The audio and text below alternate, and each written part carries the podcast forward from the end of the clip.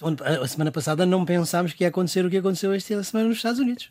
O que aconteceu nos Estados Unidos foi a 25 de maio, foi na segunda-feira. Quando nós fizemos o programa da semana passada já tinha acontecido, só que ainda não se tinha percebido. Mas não bem tinha a dimensão. a dimensão que tem. E também houve outras surpresas. Lembram-se do que é que previram para esta semana? Uh, não, não me recordo, para ser sincero. Pronto, atenção que tivemos o nosso primeiro convidado, o antigo comissário Carlos Moedas, para as primeiras impressões sobre o Fundo de Recuperação para a Europa pós-Covid. Mas então vamos então recordar o que nós pensávamos que ia ser esta semana que estamos aqui.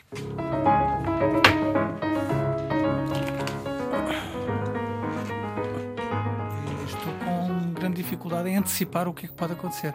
Quer dizer, hoje Para a semana de 15, não? Sim, pode haver alguma coisa na Assembleia, no Plano Nacional. Hum. Mas eh, hoje em dia, como o, o, Trump faz coisas todos os dias, agora até quer censurar as redes sociais. Uhum não é impossível que tenhamos algum episódio norte-americano. É? A América, eh, esta semana, foi notícia e por causa da violência policial contra o afro-americano, é? de uma violência inacreditável. Que foi uma morte por eh, asfixia? É, morte... E a última coisa que ele disse foi: não consigo respirar. Nono. O que é dramático é que isto não é um caso, certo, não é certo. um episódio isolado há na polícia norte-americana uma tradição longuíssima de racismo que muitas vezes termina em casos dramáticos como esse. Nós falávamos há bocadinho a evolução da situação no Brasil. Porque a situação está-se a degradar a uma velocidade tal que nós não sabemos o que é que vai acontecer, mas qualquer coisa acontecerá na Europa vamos continuar nesta novela Sim. das negociações. Eu não anteciparia nenhuma grande novidade europeia na próxima semana. Não? Que agora vai ser aqui uma série de iterações que vão confundir as pessoas, porque vai ser tanta notícia e tanta coisa. Agora, em termos nacionais, eu tenho a sensação que está a começar a ver em Portugal alguma vaga de criminalidade, mas ainda ontem houve aquele assalto ao pé do, do Presidente da, da República. República os números não dizem isso, obviamente. É. Os, os, números não Aliás, dizem até isso, baixou. Mas, até baixou, não é? Mas uh, acho que a crise económica vai trazer aqui esses problemas. O que vai acontecer, mas não vai ser para a próxima semana, é o aumento do desemprego. As previsões da primavera da Comissão Europeia na relação entre Portugal e a média europeia o desemprego é o único indicador em que Portugal é um milhão, estará pior é. do que a média da União. O orçamento suplementar ou retificativo Dizem que quando são governos do PSD dizem retificativo e quando é governos do PS dizem suplementar. Não Mas sei olha... se isso tem alguma narrativa. Eu não consigo explicar Eu isso. acho que a doutrina diz que o retificativo é quando há uma retificação ao orçamento, tirando dinheiro de um lado e metendo dinheiro no outro. Porque houve mais despesa. Suplementar é quando altera o déficit. Agora, tanto quanto percebi, é uma diferença de semântica política e não de, eh, com relevância jurídica. Não é? Mas se nós acertarmos nesta, nesta definição, é evidente que tem que ser um suplementar, porque vai haver aumento do déficit, quer dizer, é inevitável. Carlos Moedas, quando o seu governo não teve orçamentos suplementares, só teve orçamentos retificativos. Repare como isto está feito, a palavra retificativa é mais negativa, tem uma, assim, é um bocadinho mais dura, não é? Suplementar. Olha, na, na, história é, é parlamentar recente, a primeira vez que se falou em orçamento suplementar foi em 93 e foi com Cavaco Silva. Portanto, essa claro. coisa que é para o PSD não cola. Não, não cola, não cola, não, não cola. cola. Não cola. Este final é de Carlos Moedas, o antigo comissário europeu que esteve aqui na emissão da semana passada. As outras vozes já são habituais a esta hora na rádio. É Nuno Severiano Teixeira, catedrático da Universidade Nova de Lisboa e diretor do Instituto Português de Relações Internacionais, historiador de formação, e Carlos Coelho, presidente da plataforma Nossa Europa, 20 anos como eurodeputado social-democrata. Bom, meus senhores, agora já estamos, já desconfinámos na semana passada e continuamos a desconfinar, ou seja, estamos todos aqui em estúdio. Vai ver, o que a gente propia da semana passada não foi bem, bem, bem exatamente assim. Eh, o não antecipar nada em relação à Europa não é verdade, Carlos Coelho. Mas não há nada de muito novo e, sobretudo, não há nenhuma decisão. A única uhum. Eh, novidade positiva foi a iniciativa do Banco Central Europeu, mas relativamente às instituições, já comentámos a semana passada a iniciativa da Comissão Europeia e não há nenhuma novidade no processo. Ou seja, nem Parlamento Europeu nem Conselho se pronunciaram ainda e vamos ver como é que vão analisar a proposta da Comissão. Mas parece que há uma senhora Lagarde versão BCE que é diferente da senhora Lagarde que nós conhecíamos na versão FMI. Não, o que eu acho é que a senhora Lagarde, enquanto responsável pelo Banco Central Europeu, deu um passo em frente e, portanto, reforçou aquilo que está designado como a bazuca para apoiar uh, o sistema financeiro e os Estados-membros e fê-lo mesmo depois das ameaças do Tribunal Constitucional Alemão, que já fizemos referência em programas uhum, anteriores. Exatamente. E, portanto, ela demonstrou coragem, demonstrou determinação e, sob esse ponto de vista, merece o nosso aplauso. Esta bazuca são 1.350 mil milhões. Se juntar- euros. Esta linguagem bélica, não, não é? Para resolver crises. Normalmente os meios bélicos não, não os resolvem. Mas eu acho, que há uma, eu acho que há uma evolução positiva, não só da senhora Lagarde FMI para a senhora Lagarde BCE, mas da senhora Lagarde do princípio da crise para a senhora Lagarde dos dias de hoje. Certo. Porque no início ela disse que não seria um segundo Mário Draghi. Eh, e, portanto, numa posição bastante mais prudente, bastante mais próxima daquilo que tinha sido, digamos, a sua performance no FMI. E finalmente evoluiu, evoluiu positivamente, como o Carlos disse, eu sublinho, até contra o Tribunal Constitucional Alemão e, portanto, numa linha muito, muito eh, positiva para o processo de integração europeia. É? Portanto, nas palavras dela, ela é um segundo Mário Draghi. Exatamente. Oxalá que tenha o mesmo sucesso que o Mário, Que Mário Draghi. Draghi teve. Sim, para nós isso é um elogio. Pois para outros não será. Para não outros é? será, será uma Para outros não será. Bom, eu proponho começar pelo tópico que está a dominar o mundo. E é um bocadinho incrível como esta história de George Floyd. Ele era um antigo segurança de um restaurante em Minneapolis, no, Min- no Minnesota, que é um estado que faz fronteira com o Canadá, portanto, é um estado que está na parte de cima dos Estados Unidos. Para lá daquilo que já sabemos, enfim, a história é conhecida, Floyd é um recém-desempregado por causa do Covid, precisamente. Ele era então segurança neste num restaurante e a autópsia veio a revelar que ele próprio estava infectado com o coronavírus. Convocam-se aqui várias questões que têm que ver com este mundo que vivemos, com o valor de uma vida por uma eventual nota falsa de 20 dólares que nunca sabemos se a nota era falsa ou não. Fazendo um paralelo histórico que às vezes dá jeito para nós percebermos as coisas. Para isso é cá está.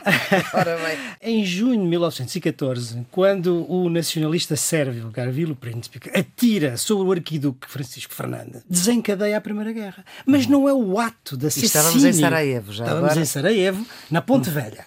Certo. Ah, não é o assassinato do próprio arquiduque que motiva verdadeiramente o desencadear do conflito. São todas as condições estruturais que estão por trás. Se fizermos, digamos, o paralelo, não é propriamente a morte do George Floyd em si, o ato, que é horroroso, não é o ato em si, são as condições que estão por trás de tudo isso, as condições estruturais. E quando disse ele está infectado pelo coronavírus e ele está desempregado, Recém-desempregado por causa do recém-desempregado coronavírus. por causa do coronavírus, estamos a tocar simbolicamente naquilo que podem ser as causas mais profundas desta enorme revolta. Ou seja, por um lado, uma gestão, acho que estou a medir a palavra desastrosa, por parte da administração Trump da crise do coronavírus, que faz com que os Estados Unidos sejam hoje o país com maior número de casos e o maior número de mortos, são cerca de cento e qualquer coisa mil. Para as pessoas terem uma noção das coisas, é quase o dobro dos mortos que os Estados Unidos tiveram na guerra do Vietnã, para termos a dimensão social, do impacto social que isto tem. E, portanto, essa forma de gestão foi desastrosa e criou essa situação de crise pandémica, com uma dimensão incalculável, e isso, obviamente, teve um reflexo imediato na economia dos Estados Unidos, que era uma economia, enfim, em grande desenvolvimento e que hoje tem setores muito importantes em falência, pequenas eh, empresas a desaparecer e uma taxa de desemprego que vem dos praticamente um desemprego tecnicamente zero, digamos, de Pleno emprego, quase. quase pleno emprego, era a roda de 2 Dois, qualquer sim. coisa, para 14,7, ou seja, 15%, são quase 40 milhões de americanos que estão desempregados. Isto- Quatro Portugais. é, exatamente. Se a isto se juntar o tal rastilho que tem uma genealogia funda de racismo e de violência policial na história americana, nós podemos perceber que a situação é uma situação bastante, bastante complicada e que, não sendo nova, ou seja, Não, já aconteceu várias vezes. já aliás. aconteceu noutras Tem- situações. Têm sido não, não sendo nova, tem uma coisa que é nova, que é a liderança política.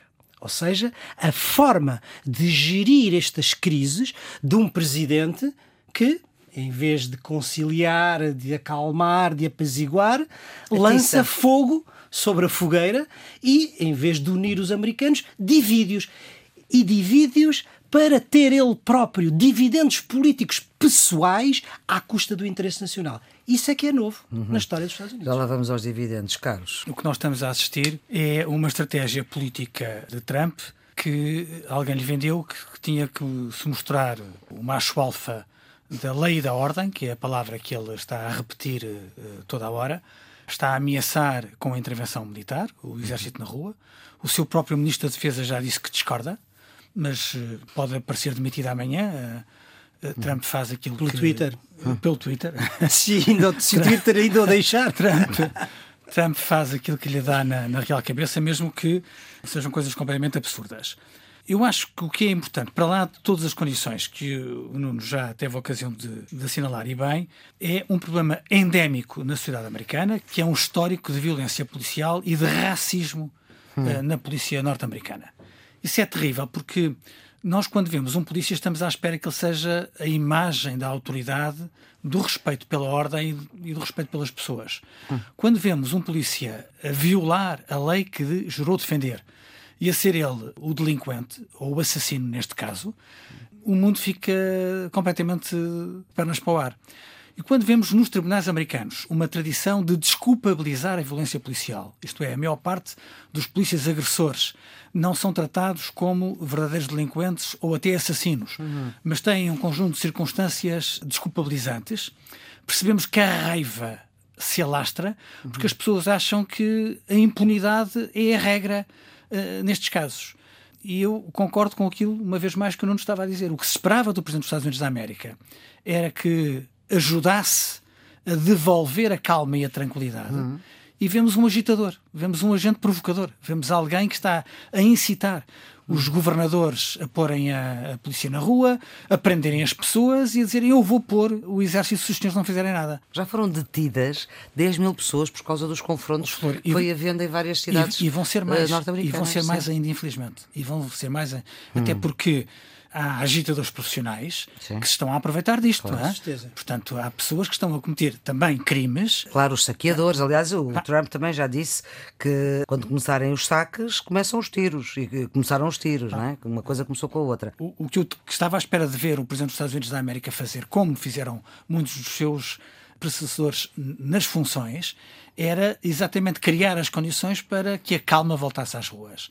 E vemos exatamente o contrário. Uhum. Eu acho que é criminosa a atitude de Trump face a este problema. Uhum. Eu fui ver a Rodney King, eu fui ver quando é que isto foi, já foi de facto há muito tempo. Foi em 1991 que ele conduzia embriagado Sim. a alta velocidade em Los Angeles e foi apanhado pela polícia, mas ele não morreu nessa altura. Ele morreu depois, uns anos mais tarde, em 2012, creio eu, o que explotou o caso Rodney King, para já foi ter sido filmado também como aqui. Mas começa também uma enorme manifestações em Los Angeles e sobretudo na Califórnia, mas enfim, também teve bastante impacto na altura, apesar de na altura, atenção, não havia redes sociais e não havia Trump. Em 92, o George Bush. Bush pai, Bush não é? O que aconteceu foi que depois isto vai a tribunal e em abril de 92 Exatamente há um júri, a júri americana, portanto, aqueles 12, 12 homens, que são 10 brancos, um negro e um asiático, que absolve os polícias. E é aí que começa a maior confusão. Há eleições este ano nos Estados Unidos. Até agora ainda não conseguimos perceber, as eleições são em novembro, também não falta assim tanto tempo quanto isso, mas ainda não conseguimos perceber qual é que vai ser o caminho uh, que este caso, além de tudo o resto, mas que este caso possa ter na, na influência nas eleições americanas. Uma nota, se me permitem, uma nota só relativamente às, à questão da polícia, que eu acho que é importante. A maioria destas polícias são polícias estaduais e há diferentes regras de empenhamento das polícias de Estado para Estado. Uhum. Por exemplo, há estados em que é possível a imobilização com o joelho sobre o pescoço dos, eh, enfim, supostos criminosos e há outros em que isso não é possível. Portanto, há, e no Minnesota é possível uh, ou não? No Minnesota é possível. Mas há, em primeiro lugar, diferentes regras de empenhamento de polícia para polícia. Independentemente disso, há essa tradição que o Carlos já disse bem, de violência policial. Mas também era preciso dizer que neste caso nem todas as polícias reagiram da mesma maneira. É e houve, portanto, no sentido de não deixar confundir a instituição com os polícias que, agiram mal e houve, pelo contrário, polícias, se agora a memória não falha, na Califórnia, mas depois uhum. este gesto simbólico reproduziu-se Joelharam-se no chão em sinal de humildade, de solidariedade para com a coisa, o que é notável desse ponto uhum. de vista porque a reputação da polícia está em causa está também. Está em causa, como é natural, e portanto é um gesto importante para distinguir o que é aquele caso do que é a polícia como instituição. Agora, relativamente aos efeitos eleitorais, que é o que obviamente eh, penso que está eh, eh, no fundo de todo o debate político claro. e no fundo da gestão política do próprio Trump. É? O Trump age como um populista que é. E, portanto, onde a estratégia política central, fundamental, é a da polarização. Certo. O da polarização política e o da polarização da sociedade civil. E é isso que ele está a fazer, porque acha que, dividindo a América, a parte que o apoia é vai ser maior e vai apoiá-lo com maior força, com maior intensidade, com maior entusiasmo. Não sei se é isto que vai acontecer, eu desejo que não seja. Agora, uhum. é preciso também, primeiro, que o protesto, digamos assim, se é que esta entidade existe, mas Sim. quer dizer, a sociedade civil em protesto e, sobretudo, o Partido Democrata saibam distinguir com muita clareza e mostrar à opinião pública com muita clareza Primeiro, que a maioria daqueles manifestantes são manifestantes pacíficos e que se devem ser separados dos agitadores profissionais, como o Carlos estava a dizer, que existem sempre e que se aproveitam uhum. destas situações. A primeira coisa. E a segunda é não deixar agravar, por isso mesmo, a violência, para não dar um pretexto de legitimação da posição de força do presidente Trump. Uhum. Porque, na minha opinião, ao fim destes quase quatro anos da administração Trump, aquilo que ele disse que era a grande América, América Great Again, não há nada da América Great Again. A América, pelo contrário, está numa situação como nunca esteve desde a Segunda Guerra Mundial. Perdeu a liderança mundial de uma forma clara e manifesta. Perdeu a liderança para? Não sabemos. Provavelmente uhum. a rivalidade é com a China, mas Sim. vamos ver como é que se desenrola. Mas, portanto, perdeu claramente a liderança mundial, a hegemonia global. Sim tem uma economia de rastos, tem uma sociedade polarizada como há muito tempo não existia. Portanto, a única coisa que sobra ao Sr. Trump é dizer eu sou o homem da lei e da ordem. É importante não lhe dar esse pretexto e não lhe dar a legitimidade para que o faça. Eu acho que nós estamos a assistir a uma estratégia típica de contra-informação. Trump eh, não tinha discurso para o Covid. Aquilo que o Nuno disse agora é rigorosamente verdade a gestão que ele fez do Covid foi desastrosa. Ele encara umas eleições com um peso atrás de si, o peso de mais de 100 mil mortos uh, na América, e uma gestão inacreditavelmente incompetente. Ele precisa de mudar de registro.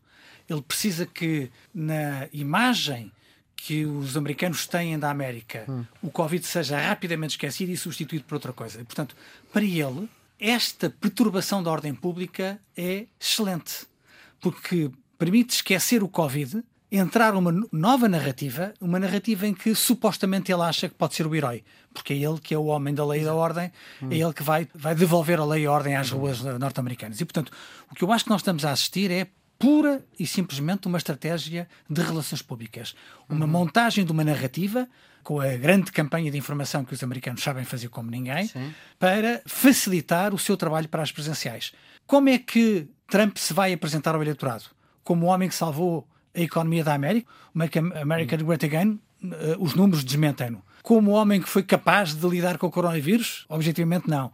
Como o homem que fez a América mais poderosa no mundo, como o Nuno acabou de referir? Não. Portanto, Mas será que na América têm a percepção de que já não são a grande potência? Não há nenhum bom exemplo que, ele possa invocar a dizer nós fizemos aquilo que os outros eh, não uhum. fizeram. Uhum. Portanto, não há uma única realização que o presidente Trump possa pôr em cima da mesa a dizer comigo nós fizemos isto no plano internacional. Mesmo que a Flor tenha razão, isto é, que a agenda internacional não seja o mais relevante para o eleitorado ah, doméstico é norte-americano. É? Mas, mas ele nem isso tem. Portanto, uhum. o que é que ele pode ter? é dizer que é um homem muito, muito determinado, muito uhum. forte e que vai pôr aquilo na ordem. Tanto uhum. é o discurso populista da lei da ordem, que é o, aquilo que ele tem dito nos o últimos Nuno, dias. O Nuno viveu uh, os últimos uh, dois anos, não foi? Em, Sim, em dois Washington. anos. Era professor na Universidade de Georgetown. Está mais perto de saber o que é que é o, o americano, mesmo vivendo lá, que é um bocadinho diferente de ir lá de visita. Oh, Maria Flor, a minha, a minha experiência, neste caso, confirma aquilo que é, a, a, penso, a ideia e a narrativa Uhum. geral sobre isso. Há dois Estados Unidos completamente diferentes. Há os Estados Unidos das costas, Certo. é? da costa leste e da costa oeste, Uhum. Portanto, que Califórnia é Calif e Nova Califórnia, Nova York, Washington, Boston, que eh, são cosmopolitas, que são cultos, que são dominados por uma classe média alta, rica e que, enfim, Rejeita Trump? Essa... na grande maioria não se sente, não se revê em Donald Trump. Agora, quando nós caminhamos para o interior dos Estados Unidos, para aqueles estados rurais, sobretudo para aqueles estados em desindustrialização, com muita gente desempregada, vítima, vamos dizer assim, ou perdedores da globalização, esses Estados Unidos cosmopolitas, eh, cultos, ricos, eh, não, não existem, não é? E, portanto, é aí, nesses, nessas zonas e nessas camadas sociais, que, obviamente, o discurso do Trump é um discurso que apela. Eu não sei se é possível, de, durante muito tempo, eh, continuar esta, esta situação, porque O Papa já veio dizer que o racismo é pecado. Sendo que este George Floyd era cristão. Na estratégia de comunicação do, do Trump, ele fez agora duas visitas religiosas. Uma uma igreja protestante em que a polícia usou balas de borracha e outro tipo de aparato para afastar as pessoas para que ele pudesse ir a pé da Casa Branca até à igreja e foi visitar o santuário João Paulo II. O arcebispo disse, o arcebispo católico disse, que era inaceitável ele utilizar espaços de oração para a sua manobra política. Portanto, ele vai ao Santuário João Paulo II e é violentamente criticado pela Igreja Católica. Ele perturbou-se com isso? Nada. Está lá a fotografia dele de mão dada com a mulher, com a estátua do Papa João Paulo II ao lado. Tal como houve uma reação igualmente violenta do bispo protestante quando ele foi junto da igreja que tinha sido destruída de St. John e exibiu a Bíblia, digamos, aproveitando politicamente do livro sagrado. Quer dizer, cada gesto que ele faz, as consequências não são medidas, não é? Mas, mas para mim, devo dizer que em todo este processo, o grande espanto é o presidente Trump vir dizer que emprega, se for necessário, as Forças Armadas para manter a, or a ordem interna. Eu não faço ideia como é que as Forças Armadas, ou por outra, faço ideia de como as Forças Armadas reagem, não é? Sim. Porque é preciso dizer que as Forças Armadas americanas são Forças Armadas democráticas, com uma cultura profundamente enraizada de respeito pelo poder político legítimo e habituadas a intervir em cenário internacional, como compete às Forças Armadas. Agora, o que eu não esperava, que ele não tivesse falado com as Forças Armadas, eu ainda, me- ainda me passaria pela vá. cabeça. Agora, que não falasse com, Com o seu ministro- próprio secretário de Estado da Defesa, Defesa. que o vem desmentir, eu acho isto, digamos, uma situação de desagregação do próprio, da própria administração.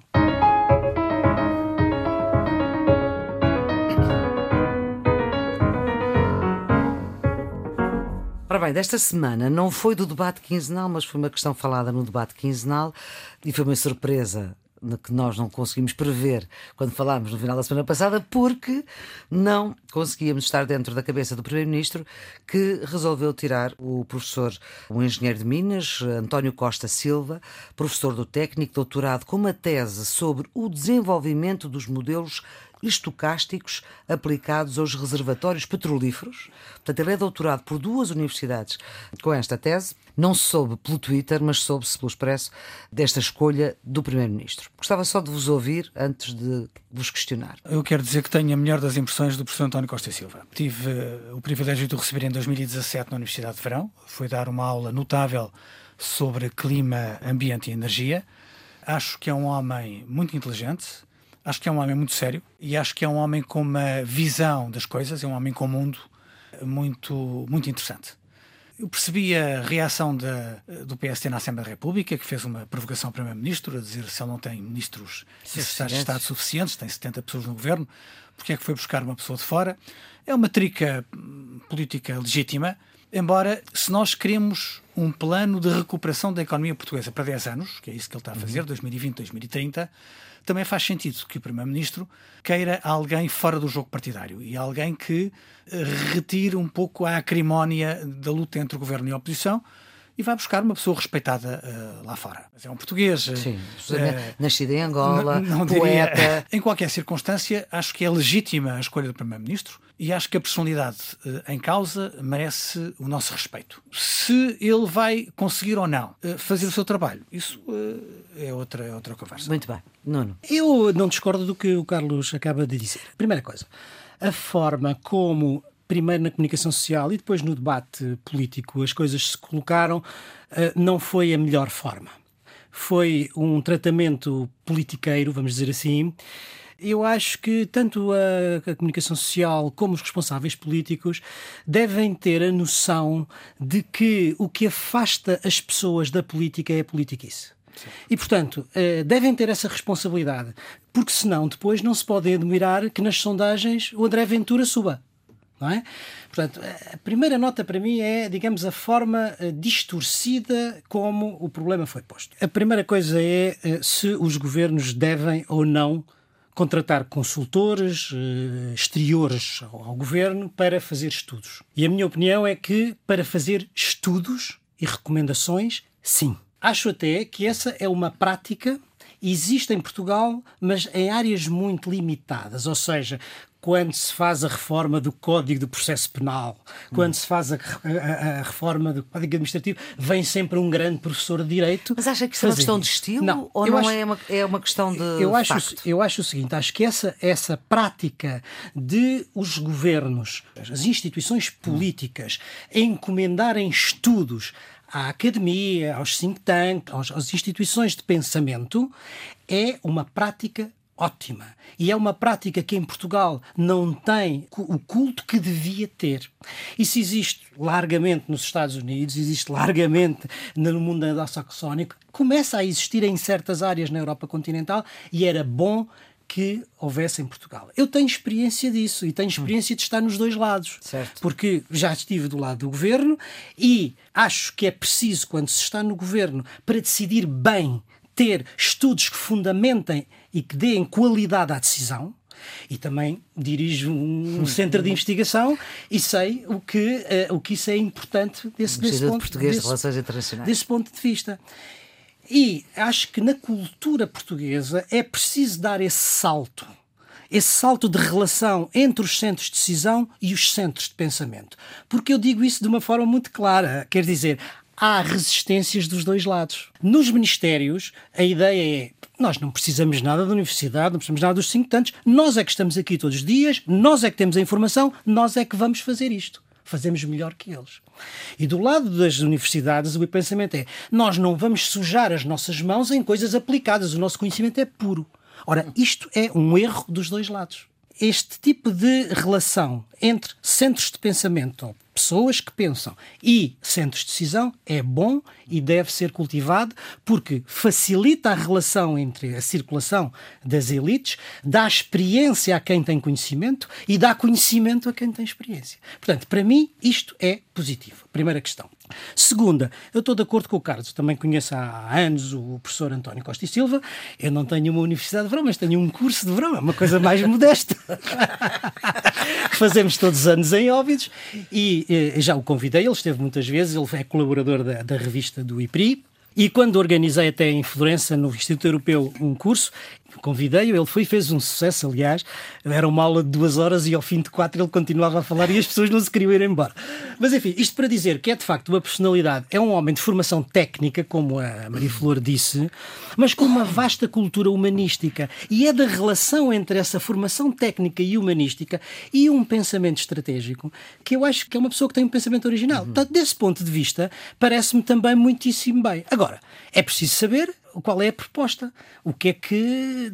Quais são as propostas? Eu vi uhum. uma ou duas entrevistas que ele já, já, já que ele já, que ele já uhum. deu e, portanto, acho muitíssimo bem. O Primeiro-Ministro vai ter, vai receber, creio eu, de Fundo de Recuperação Económica pelo menos 15 milhões, mas para isso tem que. 15 mil milhões. 15 mil milhões, claro. mas para isso tem que apresentar projetos uhum. concretos para ganhar esse, uhum. esse coisa. E, portanto, é bom que esses projetos sejam bons e tenham qualidade. Portanto, Ora, agora ficamos à espera do que é que o professor António Costa e Silva Será também propor. um dos nossos eh, convidados. Quando já se conhecer o, o documento. Já estamos a gastar o nosso tempo, é? É isto. Já estamos a gastar o nosso tempo e vamos agora para os redondos, bicudos e quadrados. Querem começar pelo bom ou pelo mau?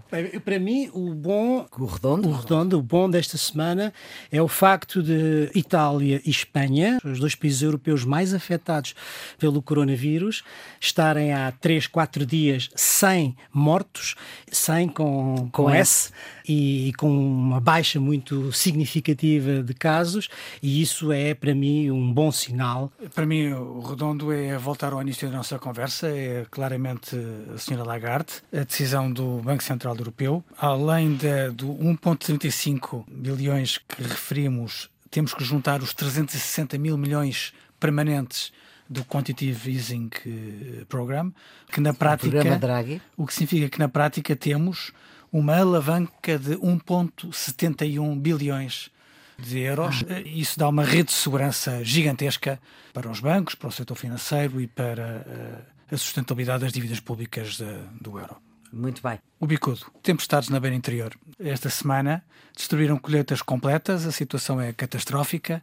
Muitos produtores, especialmente pequenos e médios, queixam-se. Já tinham tido problemas de escoamento dos produtos por causa da pandemia e agora veem produções inteiras em situação calamitosa. O seu bicudo? Por contraposição à Espanha e à Itália, é a situação em Portugal e, particularmente, a situação na Grande Lisboa, onde continua a haver mortos, oito, tanto quanto creio, e números elevados de contágio. Esse, para mim, é o bicudo e é essa a minha preocupação. E os quadrados? Carlos? O meu quadrado é uma declaração da Associação Portuguesa de Juízes que recomenda aos magistrados que não façam audiências judiciais se não tiverem respeitadas as condições de segurança do seu ponto de vista sanitário.